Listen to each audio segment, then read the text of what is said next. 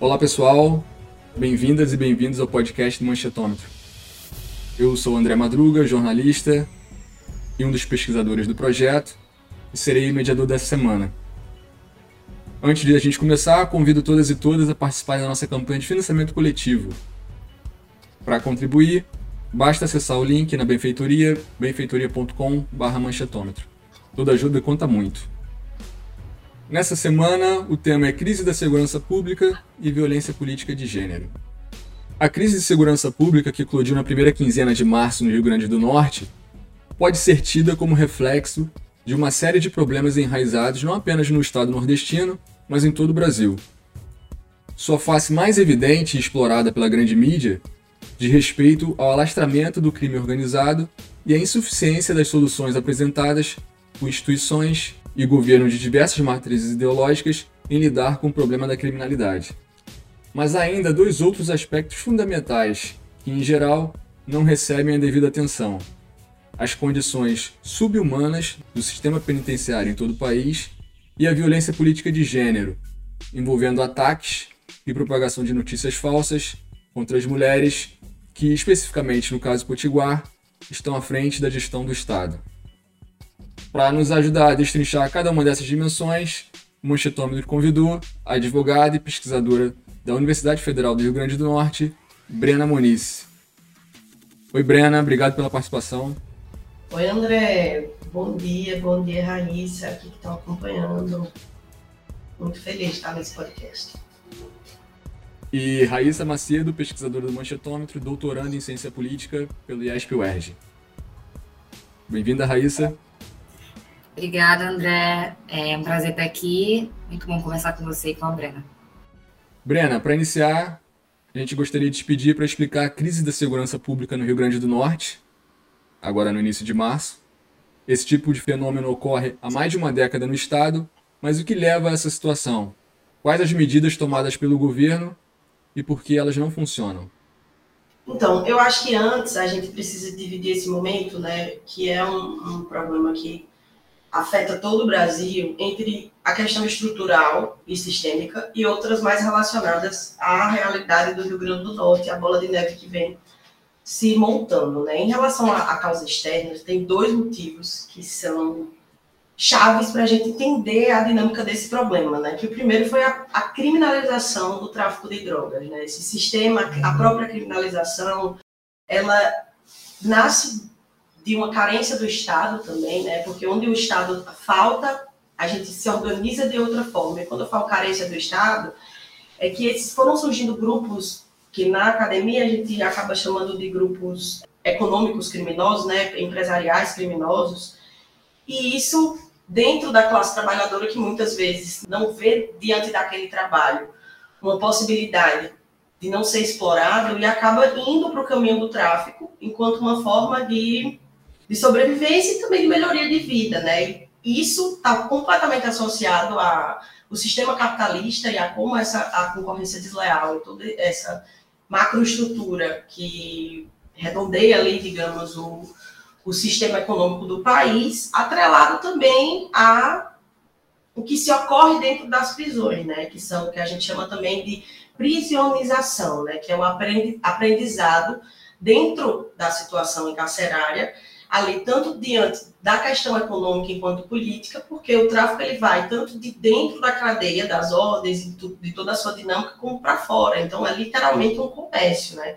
E você monta essa carreira profissional em, diante de um eixo econômico e político. E dentro de toda essa dinâmica, né, do surgimento, da intensificação do tráfico, a gente vê um, um, um sistema prisional, isso já foi constatado em uma pesquisa recente do IPEA, que a maioria das pessoas que estão dentro dessa prisão são massa do varejo, né? São presas com pequenas quantidades de droga e que são ali não só a situação dos mulas, digamos assim, mas a maior massa do sistema carcerário, ele está diante dessa, dessa disputa ali no varejo e que não necessariamente essas pessoas precisam ser filiadas dentro de uma facção, mas depois, com o sistema, acaba isso acontecendo, né? Esses pequenos situações de varejo ocorrem tanto dos independentes, assim, digamos, e posteriormente acaba se filiando. Essa primeira situação no sentido de entender o tráfico de drogas. E a outra situação externa é na inaplicabilidade da LEP, né, que é a Lei de Execução Penal. A gente hoje tem uma lei, literalmente, que não é cumprida em qualquer canto do país. E isso, aqui no caso do Rio Grande do Norte, que, ao meu ver, é um dos principais problemas, assim, é a não ideia de um sistema semiaberto. Né? Você não tem uma progressão de regime, você não tem as tornozeleiras que permite a ressocialização desse, de, desse, desse apenado, né? diante da sociedade como um processo gradual. Então, você acaba gerando o quê? Uma superlotação, um problema de estrutura daquela dinâmica, né? E aí a gente trouxe também outro relatório recente das condições, que você tem uma quantidade enorme de, de pessoas em situação de não liberdade no mesmo ambiente, numa célula pequena, em condições deploráveis, sem trabalhar no ócio, que você precisa sobreviver diante desse sistema. Então, essa conjuntura de uma baixa estrutura é, prisional, atrelado com a lei de, de, drogas de 2008, a criminalização, que foi assim um, um, um, uma justificativa do aumento do encarceramento nos últimos 14 anos no Brasil, né? Isso faz com que a dinâmica do prisional não seja, seja um, não, não seja eficaz, seja, na verdade, uma jaula de colocar pessoas, sabe? É isso que a gente vive hoje, a gente não tem, porque se aquelas pessoas elas precisam estar no sistema, não só a questão da ressocialização, mas também de uma produção ali diante de um, de, de um sentido de se regressionar dentro da sociedade. Então, o Estado ele falta no início, na, na oferta de emprego, nas condições do próprio sistema a nível educacional de lazer, de condições dignas na humanidade, e falta na, e só se apresenta na hora de punir então, o que a gente vive hoje no sistema carcerário, e eu falo sem medo, assim, no sistema penal brasileiro, é um grande estado de coisas inconstitucionais. A gente usa essa palavra em direito e é uma situação de que eu não consigo te elencar, André, um ponto que esteja sendo descumprido. Né? É importante que eu falo nessa primeira pergunta, nesse primeiro momento, que é um problema multideterminado. É um problema que ele vem de várias áreas. Aqui eu estou te dando uma superfície, uma palhinha, como a gente costuma dizer, de um problema complexo que envolve instituições punitivistas da nossa dinâmica em sociedade.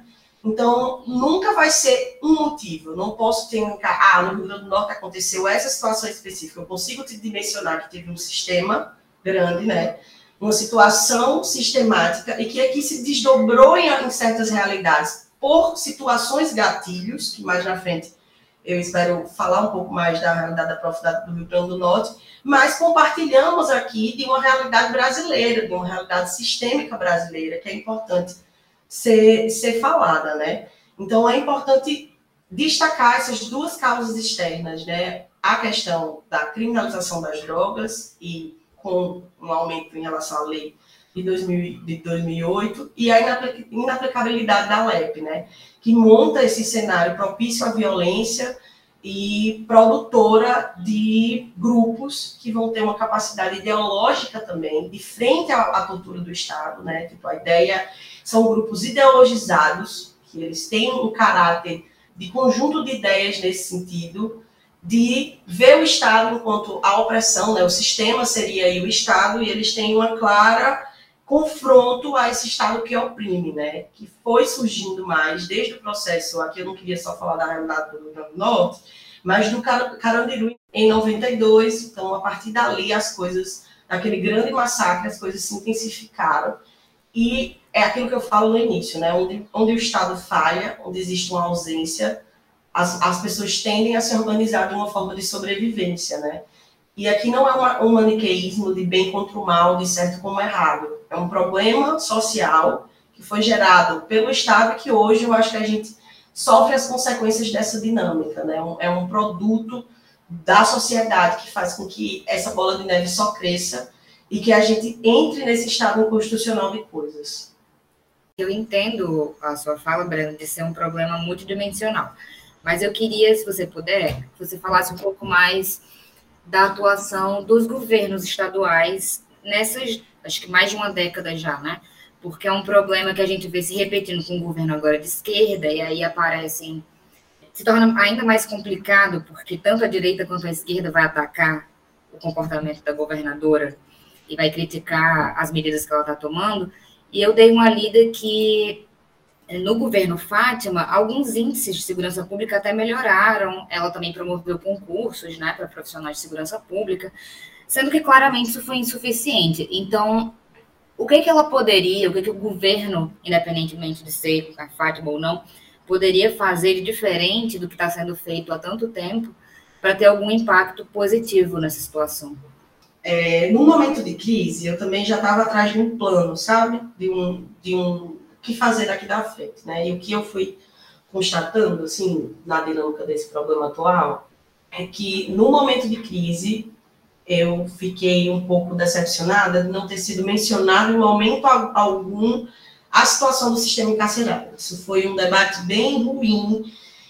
E eu entendo que eu acho que foi estratégia política mesmo pela situação que ela se encontra, assim. Só que ela estava sendo baleada dos dois lados, né? Tanto a base dela do governo, que também tem um lado punitivista, né? Tem gente que até não gosta da esquerda punitivista, mas também tem esse lado dentro da própria esquerda, que não significa que por ser de esquerda você não vai encontrar um, um, uma saída penal para certos problemas.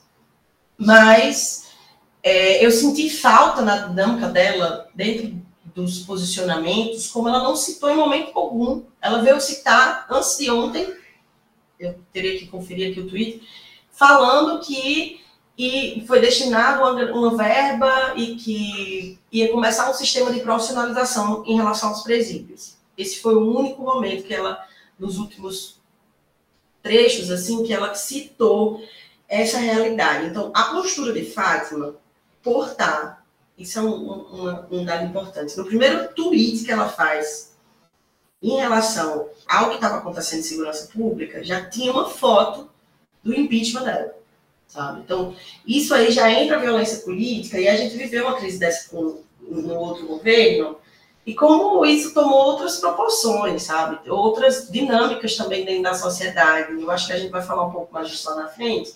Mas Fátima tem esse recorte também de ser uma mulher e ser uma mulher petista é, e ser uma mulher que foge os padrões também esperado para o que se é uma mulher e ela é julgada e ela é colocada crucificada. Eu acho que isso é uma, uma palavra presente. Então a gente não tem como só olhar para Fátima e falar assim ah errou foi suficiente acabou. É, é uma dinâmica que a gente precisa também considerar essas situações que eu estou falando de background assim. Mas, em relação ao que ela fez, um ponto assertivo na minha visão foi não, não chamar o exército ali, né? Não, não chamar, porque a gente viu como foi horrível no Rio de Janeiro na intervenção, e que isso trouxe mais danos. Então, ela ter chamado a Guarda Nacional ajudou muito, né? Ela colocou, ela colocou mais policiamento nas ruas. E isso é uma prática repetitiva, isso é uma prática de direita de você colocar mais repressão, né? se a gente analisar sociologicamente. E foi isso que aconteceu aqui, foi mais policiamento, mais repressão, e eu fiquei me perguntando, isso foi um motivo de desconforto, de questionamento, né? E aí, não vai montar um plano? E, e dentro, pesquisando com os assessores dela, conversando com advogados e amigos que, que estão lá também diante desse cenário, nas articulações com as outras entidades, o que eu sinto é que no momento de crise você mesmo tem que resolver e na situação de fato, ela estava muito em xeque. Foi como se, se ela não resolvesse aquilo, ela poderia perder a governabilidade totalmente, sabe? Então. Ela tem maioria na Assembleia? Não. Não tem maioria na Assembleia. Então, ela poderia perder a governabilidade, e isso era um ponto que eu tinha colocado que eu ia falar em algum momento. O diálogo com os poderes executivos, no sentido das prefeituras, é muito ruim. Álvaro Dias demorou dias para conseguir falar o que estava acontecendo em Natal, sabe? Então, assim, o que vem acontecendo e que se repete e vai continuar se repetindo. A gente talvez possa estar daqui a cinco anos, a três anos, ou próximo ano, falando de novo desse mesmo problema prisional do sistema carcerário. Porque as pessoas, quando falo pessoas, estou falando de governos, de situação e da mentalidade, se criou no, no processo pós-Bolsonaro de uma situação da pós-verdade, né, que a gente, e isso aí afeta completamente a mídia, E é um processo muito difícil de você debater racionalidade, porque existem os grupos orgânicos hoje de WhatsApp que aumentou o caos na cidade. Era, era uma mensagem do sindicato, você não sabia se era do sindicato, né, que é a facção da, é, regional daqui, e essas mídias orgânicas, não sei se seria o termo correto, mas elas tomaram uma proporção que comunica muito mais do que a grande mídia. Porque você está ali numa transferência, você não confere a fonte, você está lendo aquilo rápido no WhatsApp. E eu não falo nem só de fake news no sentido de fabricar uma notícia falsa conscientemente por robô, todo aquele processo que a gente já conhece. Eu falo dos conselhos de bairro, tem um lá, Dani, que eu não posso falar conselho, mas os grupos de bairro, que isso dimensionou ao nível de informação e fica muito mais difícil de você ter esse contato com a população, né? Então, acho que esse problema vai se repetir tanto para a mentalidade da, da, da, da, comunidade, né? Desse, dessa, desse embrionário punitivista, dessa coisa de bandido tem que estar tá morto, não tem que não existe é, bolsa bandido, tem, não tem que ter condições, não nega completamente, falando daquele estado inconstitucional de coisas que eu mencionei, tem essa mentalidade da população, um governo completamente pisando em ovos, sabe? De não pautar essa, é, de, de, não assumir um caráter é, do programa, né? E até esconder nisso com medo do bolsonarismo ou do, dessa lógica de que se surgiu assim no Brasil com força muito grande do militarismo, da ideia de ordem e progresso, que você fica assim em xeque. Eu acho que a situação de Fátima era muito em xeque e ela tentou ali remediar. E quando falo que isso vai repetir, é porque eu falei da relação de tráfico de drogas. Se você não cumprir a LEP, se você não repensar o sistema de tráfico do Brasil, se você não criar um plano, um programa, e você só colocar a polícia na rua, você vai resolver uma crise de sete dias. Você não vai resolver o, o sistema prisional, você não vai entrar na causa do problema. É que nem a gente lida com a seca no sertão. Isso está beneficiando alguém. Hoje, até em outros estados tem uma seca, mas quando você começava com um programa, por exemplo, de colocar cisternas, aquilo é uma ideia de você guardar água, de você ter um sistema de encanamento, porque aquela seca vai acontecer de novo. Sabe? Eu não estou dizendo que o sistema prisional é uma situação natural. Não me livre dessa interpretação. O que eu estou falando é que para um problema que tem uma raiz e você está só na ponta do iceberg, você vai enxugar gelo, porque isso aqui a base não está resolvendo. Você não está mudando a condição, tanto da vida do seu cidadão antes de entrar, o Estado está completamente ausente, e quando ele chega, é num sistema punitivista de repressão, e o governo vai se repetindo, seja ele governo de esquerda ou de direita. Óbvio que na situação de esquerda você vai ter pelo menos uma tentativa pelo menos eu, eu vi uma tentativa de um diálogo com o governo federal, que isso aí foi muito importante na situação da crise aqui. A gente não teria recursos financeiros, principalmente, porque não é um Estado com, com uma grande verba disponível, digamos assim. Então, a, a, relação com o governo federal, isso deu, foi, foi uma, uma boa saída, assim, na minha visão. Então, respondendo a pergunta de Raíssa, né, do que vem sendo feito, é muito esse policiamento um descaso com o sistema prisional, uma situação imediatista ali no problema, mas que agora, e é o que eu espero que aconteça no governo Fátima, que continue com essa disputa federal no Brasil nesse sentido, de montar um plano ali, né? de montar um, um, um de, de, montar estratégia curto prazo, médio prazo e longo prazo, porque senão essa, essa situação vai, vai se repetir. O que eu sinto, André, sendo muito honesta com você, é uma jogada de batata quente também, sabe? Ninguém quer lidar mais com o sistema prisional, nunca quis, sabe? É uma situação de batata quente. E uma situação simples aqui de realidade do Rio Grande do Norte é, por exemplo, vou dar um caso concreto. As marmitas, elas estão vindo apodrecidas, certo? E esse sistema de marmita, ele é terceirizado do Estado. Se você tem um serviço terceirizado, isso se está podre, você não paga, então precisa ter uma fiscalização nesse sentido. Então, é literalmente não olhar você não pensa naquela situação, é um serviço que às vezes você presta e você deixa ali correr, sabe? Então, eu acho que é uma mudança de mentalidade, de mindset mesmo, dessa configuração em relação ao sistema prisional. Então, um dos principais motivos da crise, segundo ativistas e estudiosos do tema, é a revolta dos apenados contra as condições precárias e até medievais do sistema penitenciário. Segundo as denúncias, há recorrentes violações de direitos humanos nos presídios, relatos de torturas, distribuição de comida estragada, violência física e psicológica. Brena, você pode explicar um pouco o cenário do crime organizado no Rio Grande do Norte e como a gente pode pensar quadro geral no Brasil a partir dele? Sim, André. Então, existe uma predominância do sindicato do crime, né? E tinha aí o PCC, ele dominava muito mais, só que também surge o sindicato em relação a uma em frente a essa monopolização, né? Digamos assim.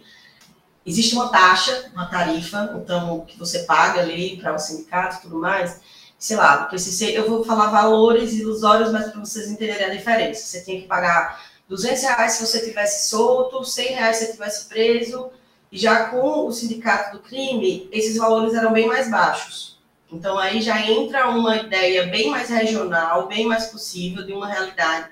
E que esses, essas é, facções, né, esses grupos que eu já vi também falar de. É, é importante que a gente lembre que facção é também um grupo econômico e político. Econômico porque existe rotatividade financeira diante disso, a partir do tráfico, né? Essas mensalidades é realmente uma nova forma de se relacionar dentro do crime, né? Literalmente um crime organizado nesse sentido. Então, as famílias se beneficiam, existe toda uma dinâmica de familiaridade ali também, né? E aí isso vai aumentando, né? Por isso que é uma equação que não fecha.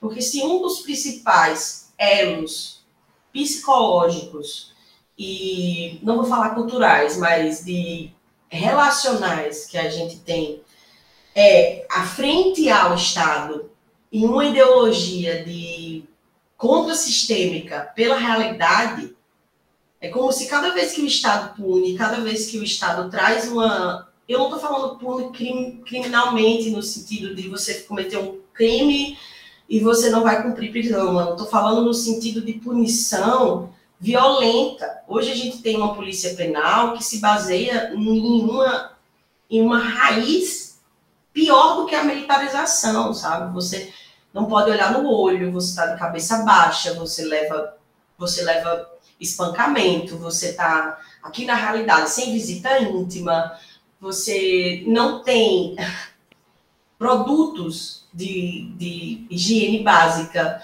você tem presos tendo como punição estar em contato com pessoas adoecidas com tuberculose. Um sistema viral biológico, que a gente está trazendo tecnologia na forma de sofrimento da humanidade, né?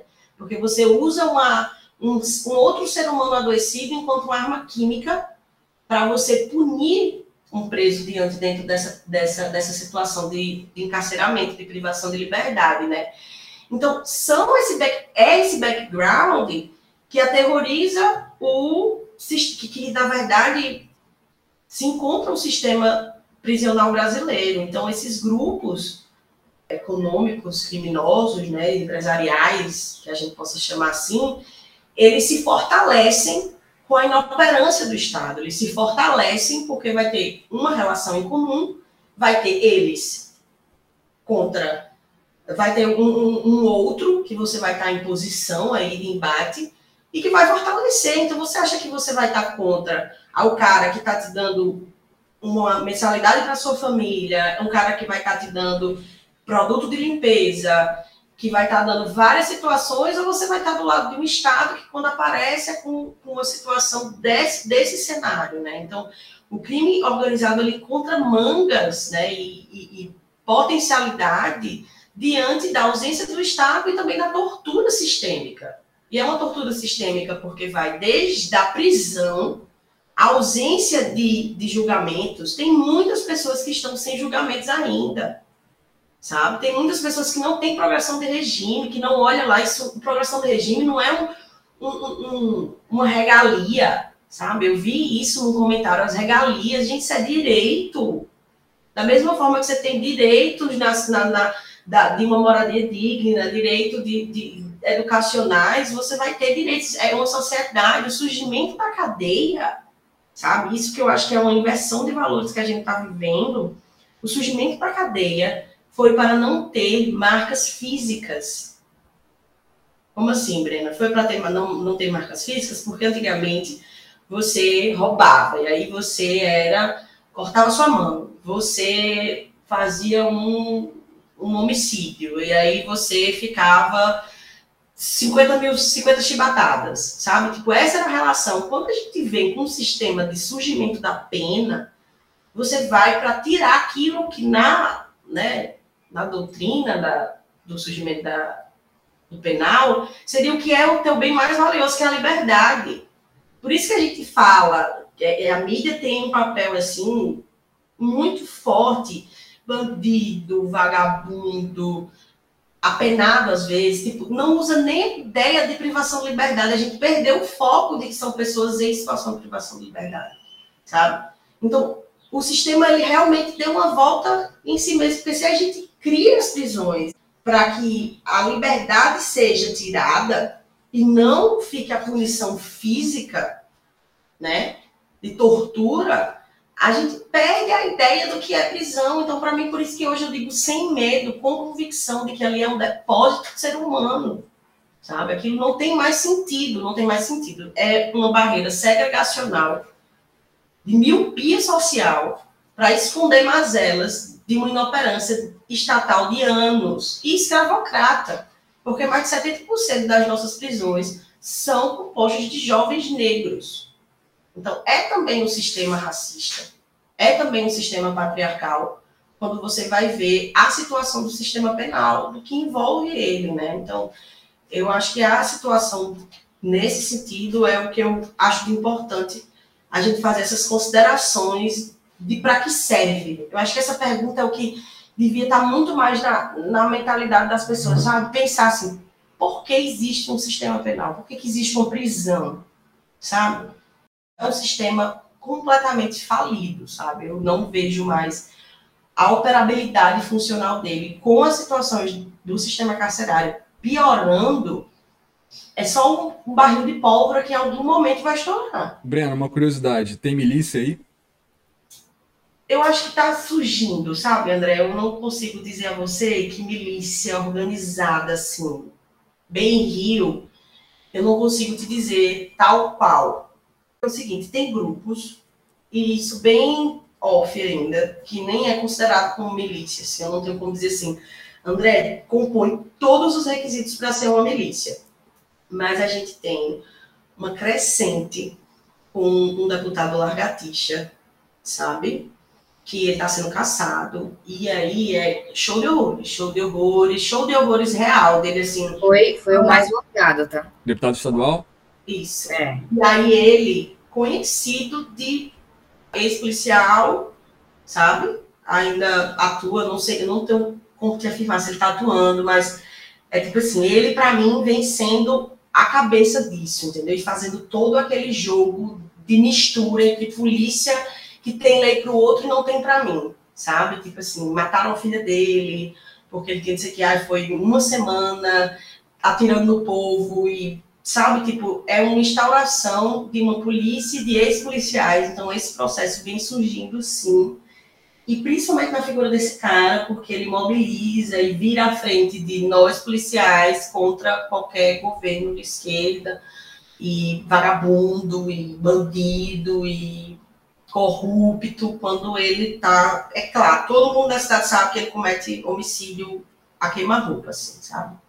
Então, eu acho que o mais próximo de milícia que a gente pode ter é o surgimento e a força política desse cara. Assim. Ele é bem icônico, bem midiático, bem vídeo, bem, sabe, recente. Ah, tá saindo aí um negócio que tá na minha cabeça por 20 mil. Pois olha aqui onde é que eu tô. É, é engraçado até. Chegou a hora que fica engraçado.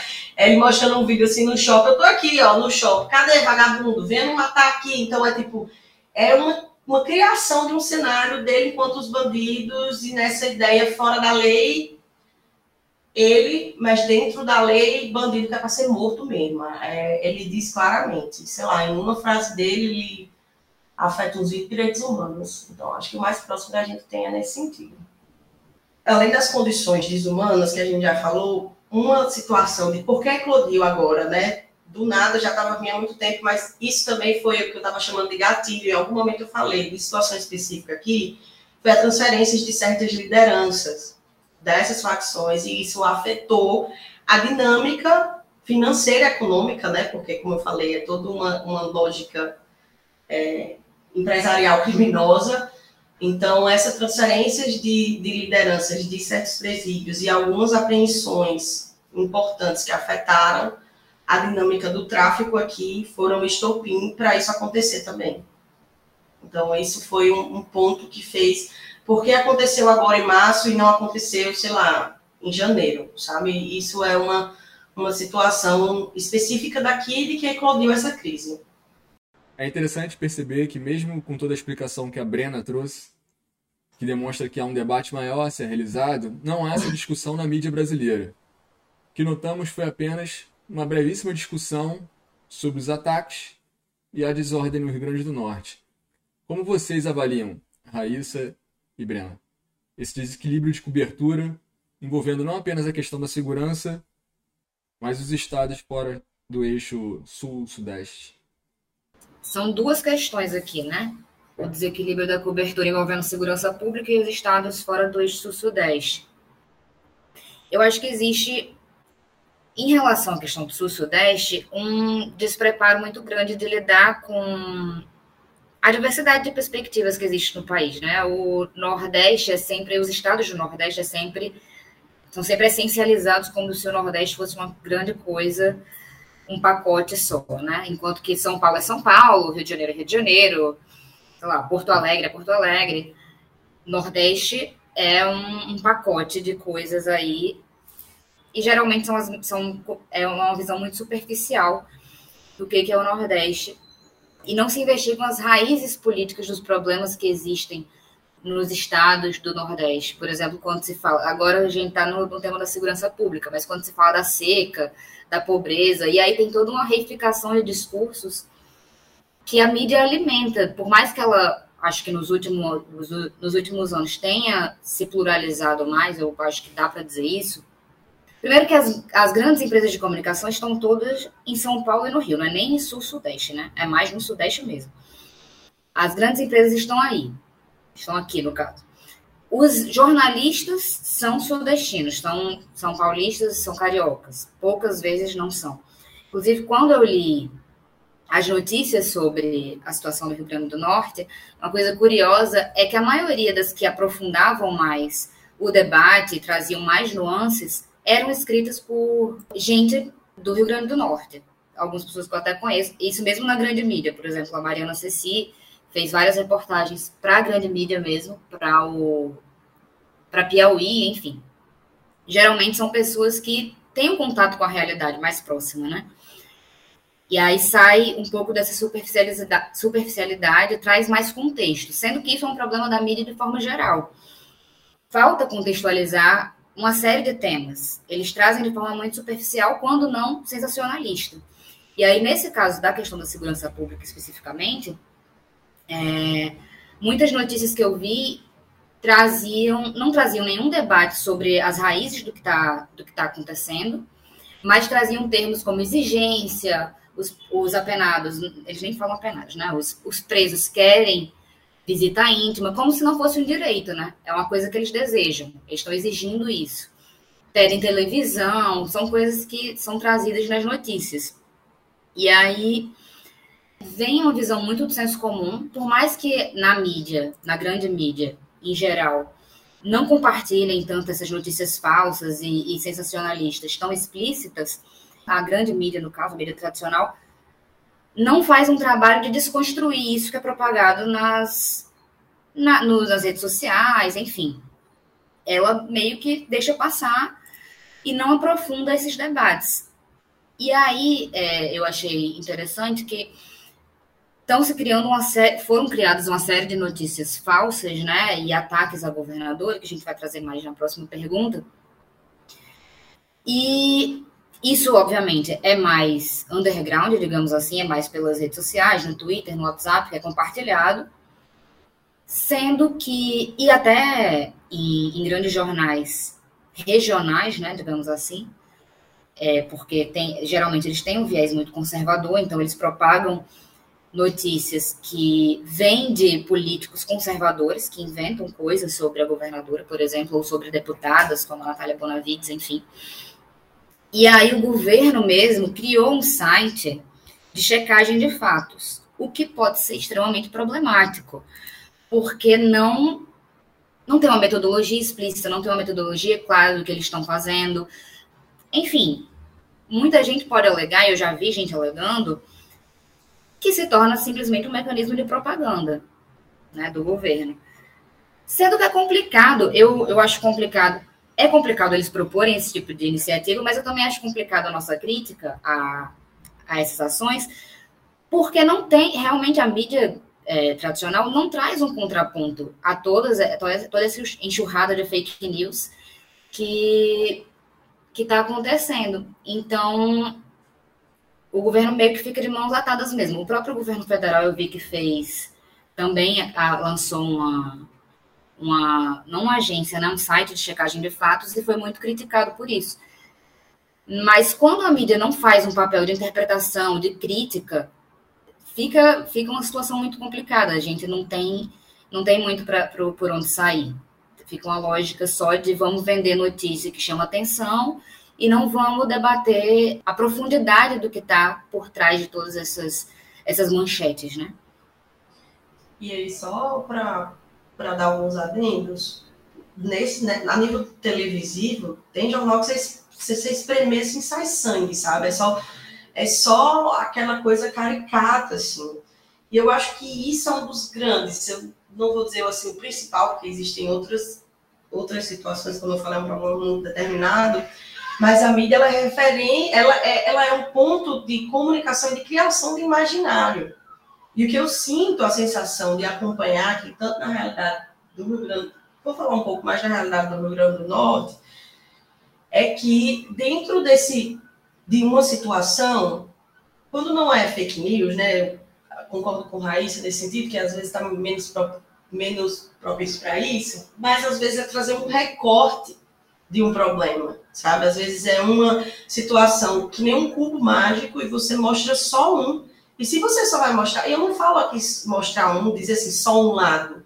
Não é nessa situação que eu estou falando. Às vezes é, é, é pegar uma parte daquilo ali e fazer com a, a compreensão do todo, sabe? É, é uma realidade é, de um caso específico, tipo, a tal situação aconteceu assim e isso significa que tá um, todo o Rio Grande do Norte assim. Isso é de uma desonestidade na minha visão, como aconteceu com a maioridade penal. Você ligava a televisão e dizia assim, pegava um, quando eu estou falando dessa, dessa ideia do, do recorte, é você pega uma situação, uma diminuição da maioridade penal. E aí você mostrava dois casos de, de, de assassinatos bárbaros, que como é que essa pessoa não vai ser punida, blá, blá, blá. e quando você vai ver a números, menos de 4% de todos os crimes cometidos no Brasil eram com menores de idade. Então é essa, esse jogo que a mídia traz, tanto em, em, em relação de colocar uma faceta das situações, e potencializar ela ou mostrar como as, mais assim para chocar e fazer com que as pessoas consumam esse conteúdo uma mídia completamente amarrada a questões econômicas e financeiras e a grupos políticos. Essa é a realidade que a gente tem no nosso estado e acredito que no nosso país inteiro. Então, é uma mídia que por muitas vezes não é nem só perde a capacidade crítica, mas também ela é completamente direcionada e reduzida a uma faceta de, um, de uma situação muito grande. E isso vai nas palavras que escolhem, isso vai com quem eles perguntam, com os profissionais, que tudo é uma escolha política nesse sentido, que a gente poderia utilizar a mídia como uma forma de pluralidade e democratização, e na verdade a gente acaba dando palco e holofote para um, um conceito hegemônico que já está muito bem sedimentado na sociedade, e para mim é o pior, a mídia, no que eu acompanhei aqui no Rio Grande do Norte, ela acaba sendo um alimento para um sistema de desumanização do ser humano. Porque você vai criando um imaginário daquela pessoa que é bandida, daquela pessoa que não tem direito, daquele, de que tem pessoa passando fome e a gente está querendo é, comida para quem cometeu algum crime. E você analisa essa situação. É como se fosse um negado tudo que vai e volta. E hoje, nesse processo que a gente está no Brasil, que é um, um processo muito difícil de disputa de símbolo, de linguagem, e como a mídia hoje ela tem um papel importante nessa disputa, porque só o que a gente acompanhou nos últimos tempos foi a, o debate de símbolo na utilização da cor de roupa, na, na, postura da pessoa, no tipo de cabelo, no tipo de cor de pele. Toda essa ideia construída pela mídia, ela reforça também uma espécie ou de ideologia ou de conjunto de ideias e que a gente não pode mais ser inocente. E só para finalizar a minha frase, da mesma forma que eu acredito em ser coisas sistêmicas relacionadas ao, ao sistema prisional e todo o direito penal em si também, enquanto não houver a democratização da mídia e mais espaços e a, acabar com um sistema de concessões de 10 em 10 anos, como ocorre, quando não tiver uma reforma de espaços para adentrar pequenos grupos ou as mídias alternativas que existem hoje, a gente vai continuar com uma noção de mídia hegemônica que não tem disputa, não tem a oportunidade. E por isso a importância de podcasts como vocês, porque para estudar mais a fundo da realidade desse conteúdo, os melhores assuntos, as melhores é, manchetes e notícias e diálogos que eu vi foi dentro dos podcasts, né? Então, é, eu acho que também em relação a essa parte da mídia, a gente precisa pautar e defender essa democratização, sabe? Eu acho que nessa questão da democratização é muito importante também o fator descentralização. Como eu estava falando, as melhores matérias que eu vi sobre o caso do Rio Grande do Norte foram feitas por jornalistas nordestinos ou por portais que estão no estado do Potiguar, né? E geralmente portais mais progressistas. Só que não tem visibilidade, não tem recursos como essas grandes mídias. Então, é um fator muito importante aí também para a democratização da comunicação no nosso país. Com a eclosão da crise de segurança pública, outra crise surgiu: os ataques misóginos à governadora do Rio Grande do Norte, Fátima Bezerra, do PT. A governadora passou a ser alvo de uma série de notícias falsas e ataque de cunho misógino, inclusive por parte de outras lideranças políticas. O mesmo aconteceu com a deputada federal Natália Bonavides, também do PT, e outras lideranças femininas e de esquerda do Estado. Há discursos, por exemplo, que culpam estas mulheres pela crise e afirmam que elas não deveriam estar ocupando espaços de poder, mas cuidando da casa ou do marido, quando não as associam aos criminosos. Raíssa, começando por você, você considera que a repercussão da crise é maior e mais negativa pelo fato de ter mulheres no comando? E como você avalia o papel da mídia em sustentar ou contrapor essas narrativas? Olha, eu acho que sim, é maior e mais negativa por ter mulheres no comando, não necessariamente na grande mídia. Eu acho que por trás dos panos, né, nas redes sociais, e por a gente também estar tá numa não uma ascensão conservadora, porque agora a gente está voltando a uma certa normalidade democrática. Porém, ainda temos muitos líderes conservadores por aí, eleitos, é, não, não, não, não, só conservadores, extrema-direita, né? Isso que eu ia falar. Não necessariamente conservadores, mas reacionários de extrema-direita, né? Se fosse só conservadores, a situação estaria um pouco melhor, eu acho. Então, o que eu acho que tem uma visibilidade maior, mais negativa, por ser Fátima Bezerra, principalmente, né? Não é simplesmente uma mulher, é uma mulher do PT, é uma mulher lésbica, não branca.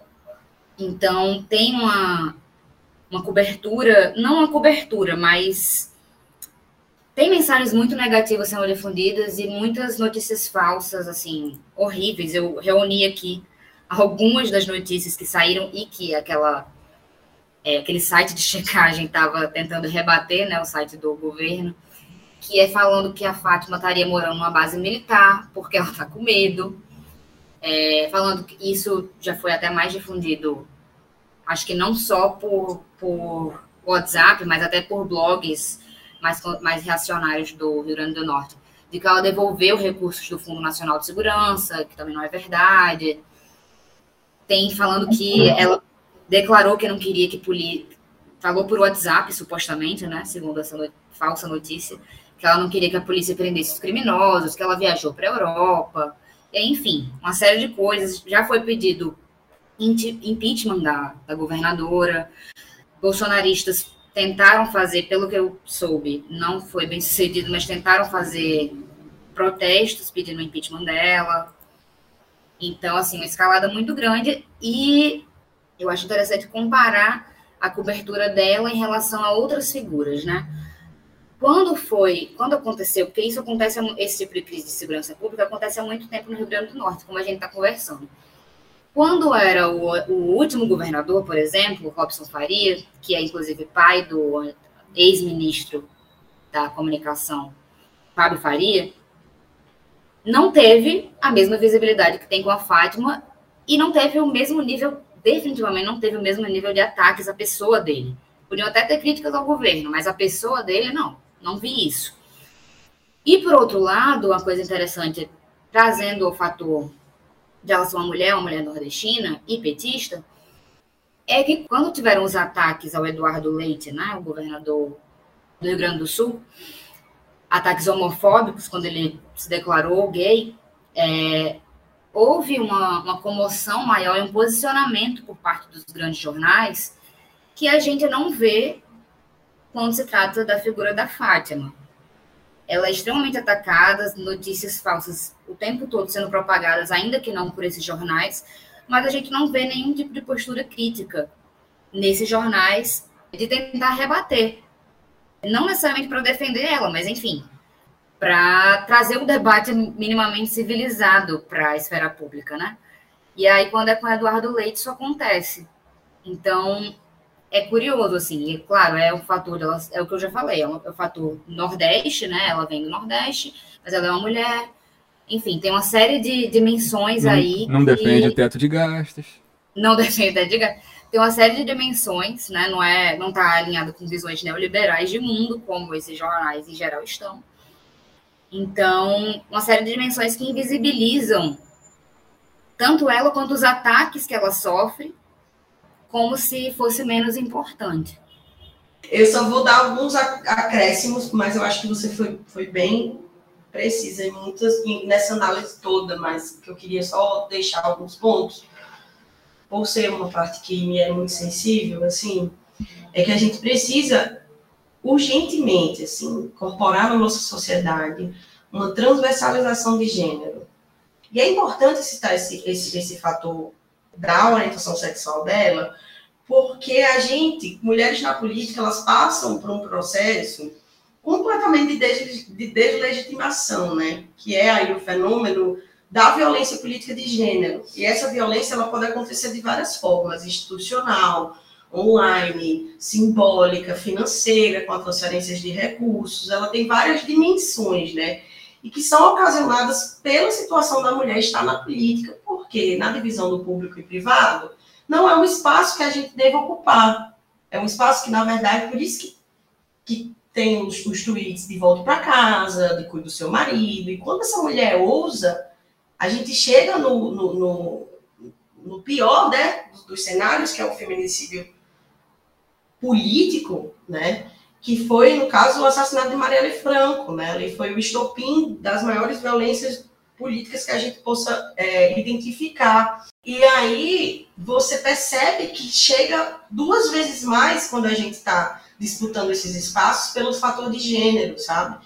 E o que é muito simbólico isso, e é muito constatável, isso não é um achismo de Brena, isso não é uma, uma visão de feminazia ou sei lá o que, que a gente precisa sempre estar tá colocando mulher acima de homem. Não é essa a realidade é numa análise simples de conteúdo, quando você vai ver quais ataques são esses. Fátima é xingada de vaca, Fátima é xingada de fatão, na ideia de uma masculinização, porque é tão inoperante que uma mulher esteja na posição de maior poder dentro do Estado que eu preciso associar ela a um homem para ela ser reconhecida. É chamada de porca, de analfabeta, de que ela parece com a tia da cantina, de que ela não sabe nem andar, de que ela, xingando o sotaque dela, ainda isso, ainda tem questões assim, eu encontrei tweets de gente de fora fazendo um clara coisa de xenofobia, clara situação de xenofobia ali, de você dizer assim, é por isso o Rio Grande do Norte está passando nisso, porque o Nordeste não sabe voltar, mais uma vez colocando a gente com uma grande gama de situação, né? Então, a situação de, de, de Fátima, né, ela, ela passa por claramente um, um, uma situação de violência política de gênero, não só pelas violências da internet xingando o corpo dela e a dimensão dela enquanto mulher, mas como na primeira tentativa de oportunismo eu vou desconsiderar essa mulher, toda no nível de que ela é incompetente, de que ela não vai conseguir, que muitas frases, pede para sair, pede para sair. Isso é uma das maiores pressões, se ameaça também, não ameaça no sentido penal da coisa, mas é uma fronte, é um, um sentido de desistência, de, de afetar ali a sua condição, e a gente já sofre nós mulheres já sofremos desse, dessa síndrome de autossabotagem o tempo todo, porque todos os setores da nossa vida estão dizendo que somos insuficientes para estar ali. Isso faz parte de um sistema. Então, Fátima estar naquela presença é um rompimento de uma lógica, principalmente por ela não ser composta das oligarquias que dominam esse Estado há décadas, décadas, pela origem partidária que ela teve, pelas questões étnicas também e ainda orientação sexual embustida, se eu posso dizer assim, sabe? Então, existe um atravessamento de violência psicológica em torno de Fátima, tanto da extrema direita como da elite natalense, no sentido das questões de classe também, sabe? Porque ela incorpora e ela performa a mulher da, da Bocus, ela performa uma vestimenta muito é, não caricata do que se espera daquele modelo também de mulher. Ela não é uma pessoa padrão, ela é gorda, sabe? Ela é velha, tá ficando velha, digamos assim. Então, ela já quebra todas as dinâmicas do que a gente entende como feminilidade heteronormativa. Então, tudo isso cria um cenário de reprodução de violência política para o um afastamento e para uma ideia maior. Não há espaço para ter mulher. E a gente só consegue falar, de fato, de mudanças estruturais se a gente começar a ter essa transversalidade de gênero.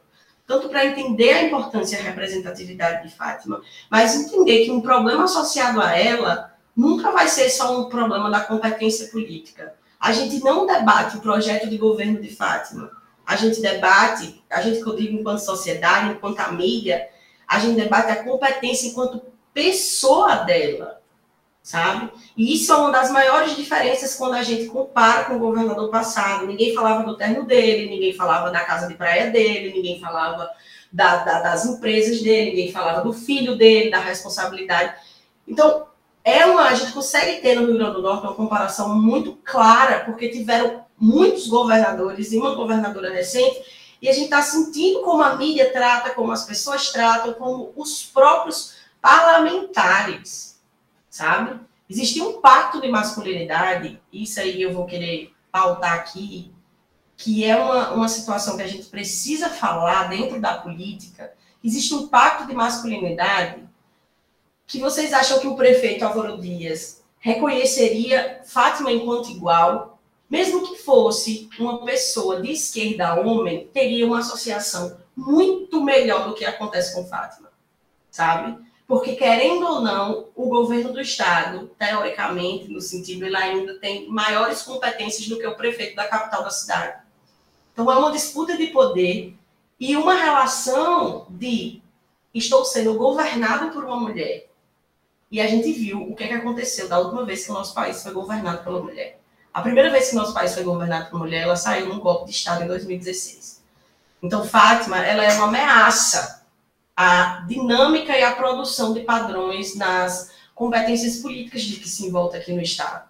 E uma ameaça à questão federal também, porque a quantidade de gente que veio, veio reproduzindo a situação do Rio Grande do Norte, atacando Fátima, isso foi uma das coisas, porque eu estou acompanhando os tweets dela desde o Observatório de Gênero, aqui eu também vou deixar o DEFEM, a minha base de pesquisa, e a gente fez um observatório de violência política, nas eleições do ano passado, só que a gente não parou. Então, venho acompanhando as mídias das, do Brasil inteiro, é, fiquei com Fátima por questões óbvias também, e foi impressionante a quantidade de pessoas de outras regiões do, do Brasil vindo atacar Fátima com comentários misóginos, com violência política, com a, alegando a incompetência e que só podia ser pessoa do PT e sempre associada essa ideia a Lula, Lula, Lula, Lula, Lula, Lula, Lula, enquanto terroristas, enquanto petralha, conjunto de bandido, estão fazendo bandido e agora defendam. Então, até quando uma mulher precisa se, se afirmar, ela ainda tem que ser comparada nas posições que ela está fazendo com um homem. Então, até isso eu venho percebendo na minha pesquisa. E muitas vezes Lula acaba respingando mais do que em outros governadores, em outros candidatos petistas, como Lula não é tão referência como é nas situações dos mandatos de mulheres. Até nisso a gente precisa ser comparada e admitida e associada e relacionada, e não que não deva, nesse sentido de, de parceria, de tudo mais, mas é como se, às vezes, apagassem a sua ideia de construção de um projeto político, porque a gente tem uma parceria, tem um contato com Lula, óbvio, são é, todo do mesmo partido, mas existe uma individualidade e uma autonomia de cada político, que quando se trata a nível de mulheres, isso é uma das conclusões que eu venho chegando na minha pesquisa, essa autonomia e individualidade ela vem sendo é, sufocada até pelos seus pares dentro dos seus próprios partidos. Queria agradecer a participação da Brena, da Raíssa. Obrigado, gente. Nossa, muito obrigada pelo. Adorei! Vou querer fazer, vou criar um podcast aí também na nossa base, porque é muito legal essa dinâmica de você falar com respostas assim, ter um espaço mais livre. É isso. Para mais informação, acesse nosso site manchetômetro.com.br e siga as nossas redes sociais.